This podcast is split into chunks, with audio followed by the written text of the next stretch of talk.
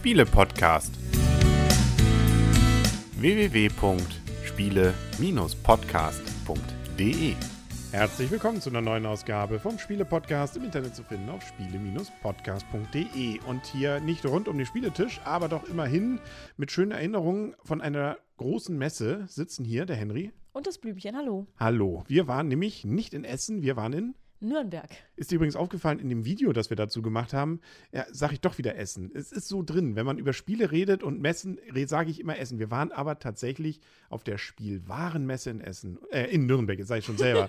ich wollte gerade sagen, habe ich das nicht immer dich verbessert?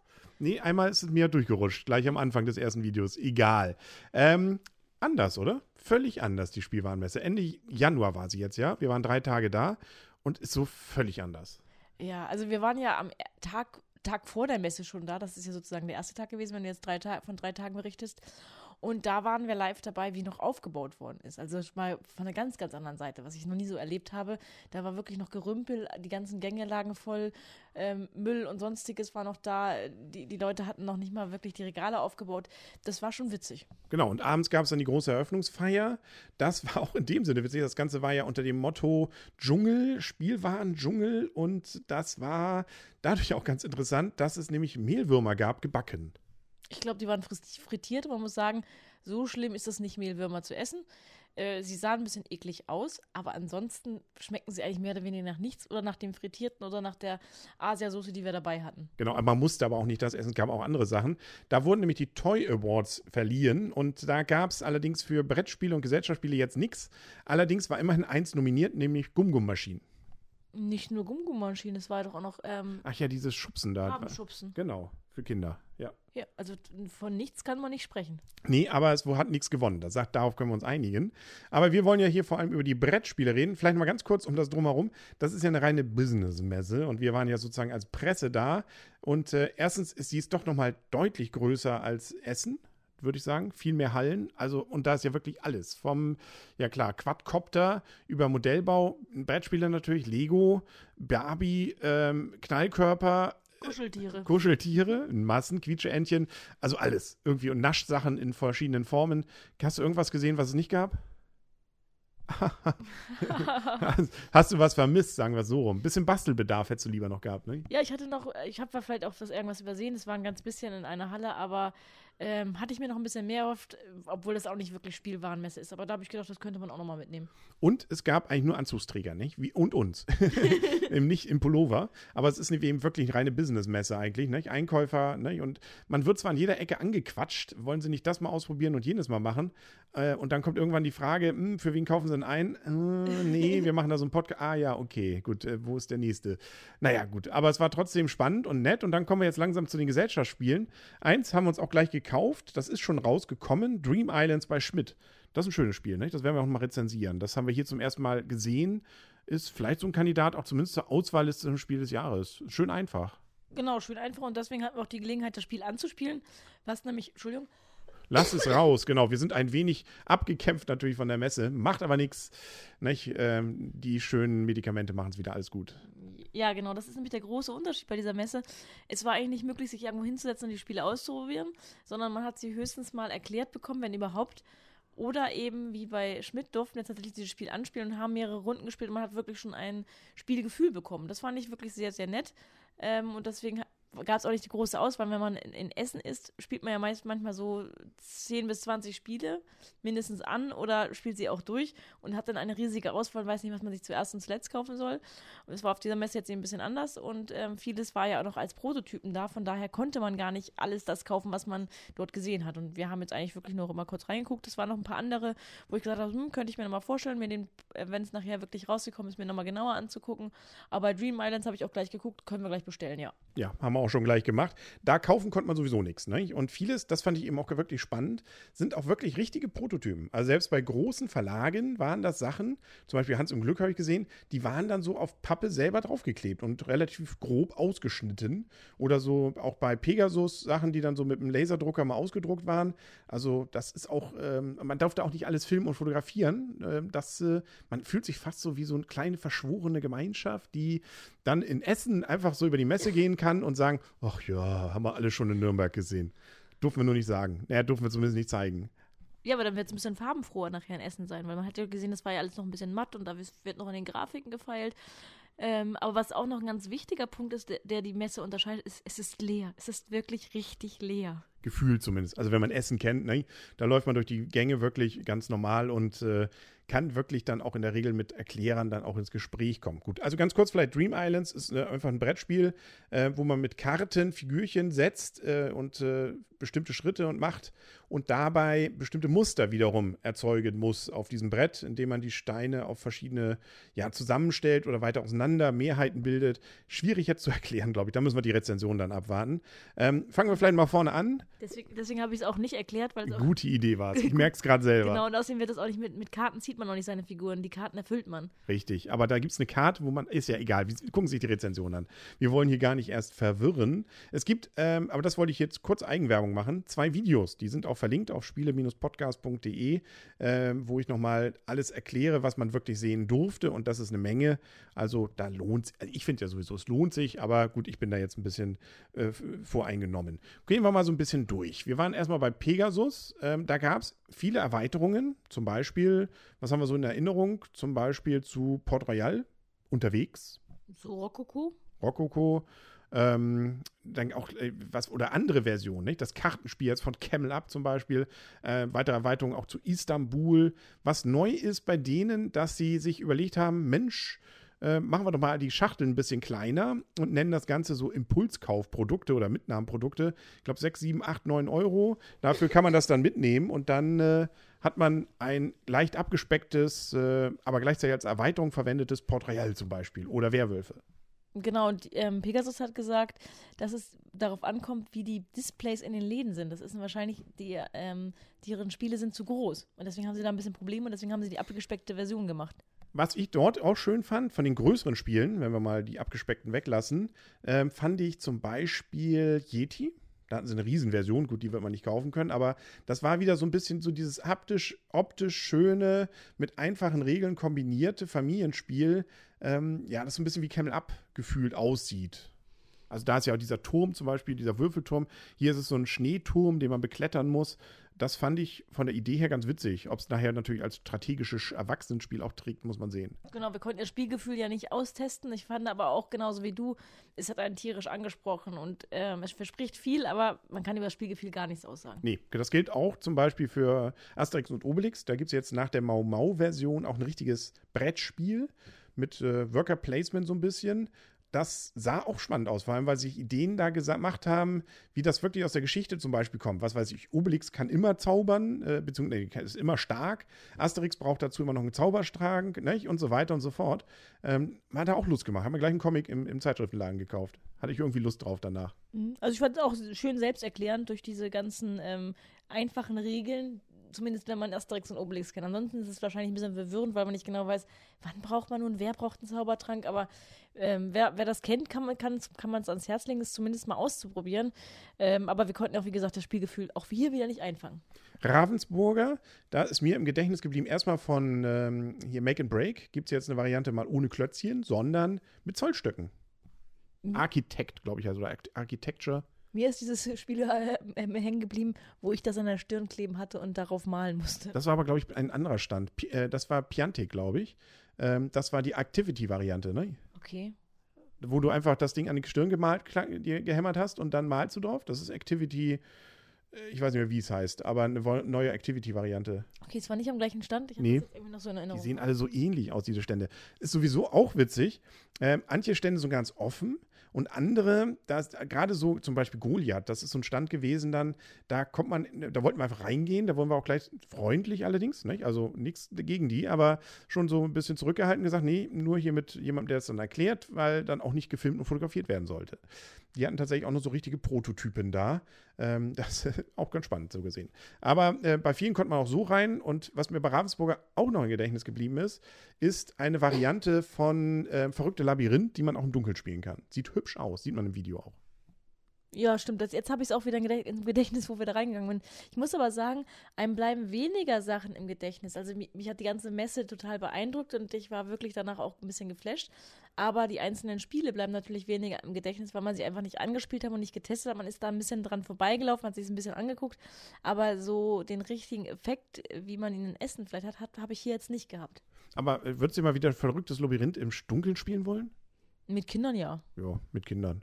Ah, ja, stimmt schon, ne? Oder man möchte, ja, dunkel ist auch schön.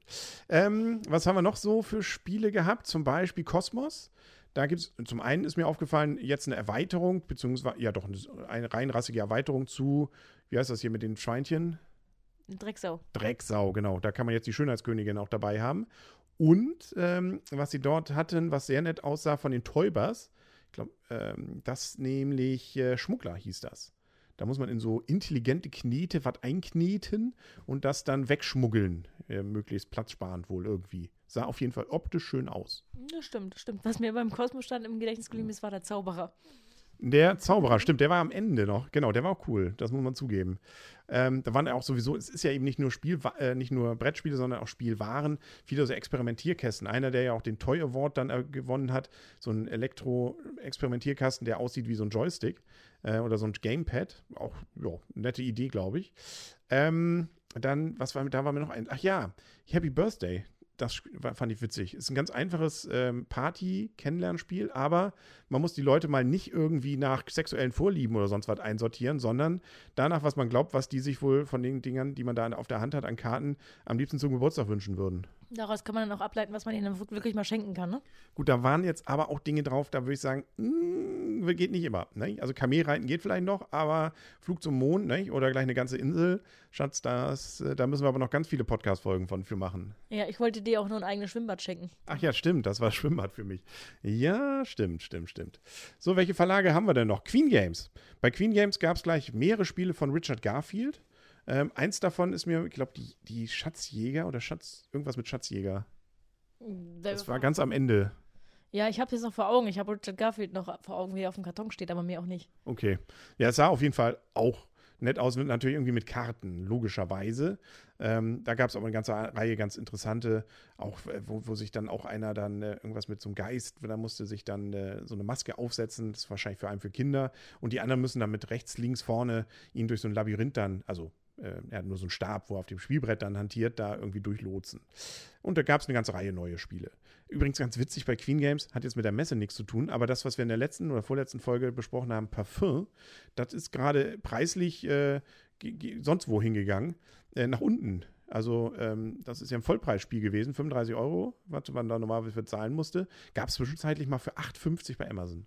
Ja, finde ich erstaunlich, weil vor allen Dingen, weil es ein richtig, richtig gutes Spiel ist. Also ich denke mir mal, man kann ja auch mal Spiele rausschleudern, die nicht so schön sind, dass vielleicht irgendwelche Leute sie kaufen. Aber bei dem Spiel muss ich sagen, klare Kaufempfehlung und wenn es unter 10 Euro ist, haben, kauft gleich zwei. Ja, wir haben wir auch. Ähm, wir haben bei 14,90 schon zugeschlagen gehabt und gedacht, boah, machen wir ein Schnäppchen. Ein paar Tage später war es immer 8,50. Witzig, ja. Na, hier Zockenroll hast du hier gerade in der Hand zum Beispiel noch. Das war bei Schmidt, glaube ich, auch. Ähm, sieht aus wie Kniffel, hat aber irgendwie ein Loch im Becher.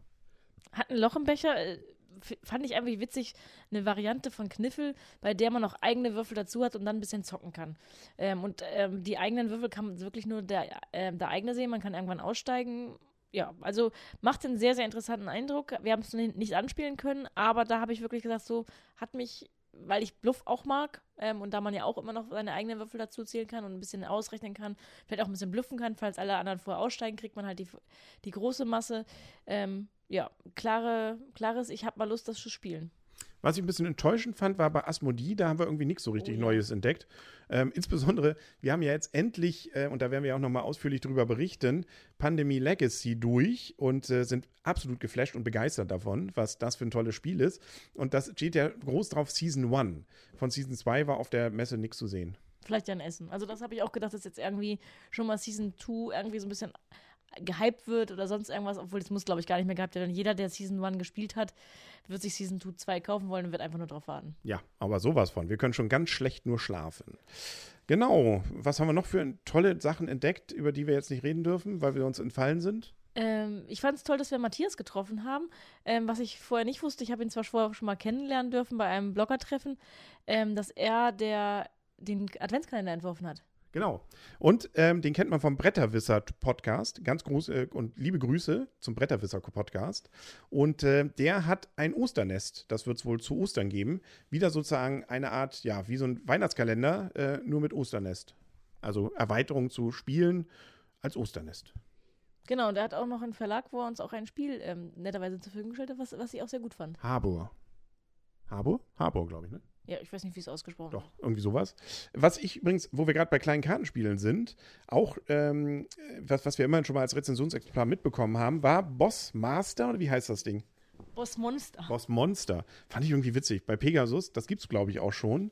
Ähm, du, dich interessiert jetzt nicht die Bohne, aber wenn man so mit 8-Bit-Computerspielen mit so Dungeons aufgewachsen ist, dann ist das, glaube ich, die Erfüllung. Weil du spielst hier den Bossmonster am Ende des Dungeons und musst mit Karten dein Dungeon aufbauen mit möglichst vielen Fallen und da rein dann die äh, Helden reinlocken, dass sie möglichst früh draufgehen in deinem Dungeon. Dann kriegst du besonders viele Punkte. Ich fand es witzig, wie begeistert du von dem Spiel warst. Das hat mich auch begeistert. Ja, aber auch nur meine Begeisterung, nicht das ja, Spiel. Ja, genau. Ich war vom Spiel auch begeistert. Das ist, das ist auch sehr schön. Ich dachte, du warst begeistert, dass du mit mir spielen, zusammen spielen durftest. Das ist natürlich sowieso ungefragt äh, generell so. Nicht? Also die große Begeisterung. Wir haben auch so ein paar große, große Spiele wieder gesehen. Hans im Glück hatte ich, glaube ich, wie heißt das denn? Dynastie oder so ähnlich.